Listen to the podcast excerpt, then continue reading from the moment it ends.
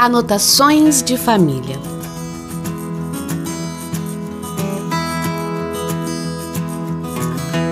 Anotações são memórias de um tempo de outrora.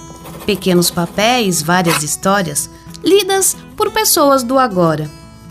Cornélia, com belas letras, começa um longo apontamento, anotadas pela luz das estrelas, lembranças do passado e de momentos. Pedro Armande, seu pai, o Vasco francês.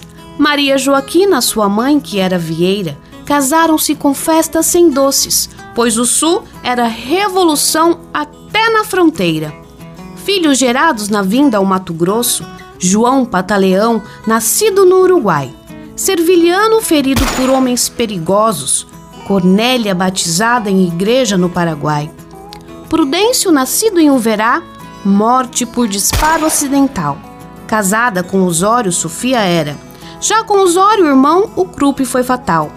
Filhos e netos, lembranças tem, tempo dos sobrinhos e afilhados. Ao passado, as anotações remetem: os filhos do exército foram soldados. Vacina contra a coqueluche, remédio para a bicha, para aliviamento, o azeite. Vacina para a febre amarela da morte da Noelina e da Deolinda, ao nascimento do marido José Silveira.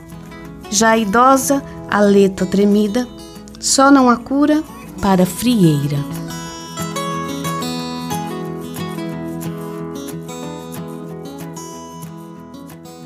Este projeto foi contemplado com recursos da Lei de Emergência Cultural Aldir Blanc, através de editais executados pela Fundação de Cultura do Estado de Mato Grosso do Sul, com apoio do Governo Federal, Ministério do Turismo, Secretaria Especial da Cultura, Fundo Nacional de Cultura e apoio da Rádio Auxiliadora FM.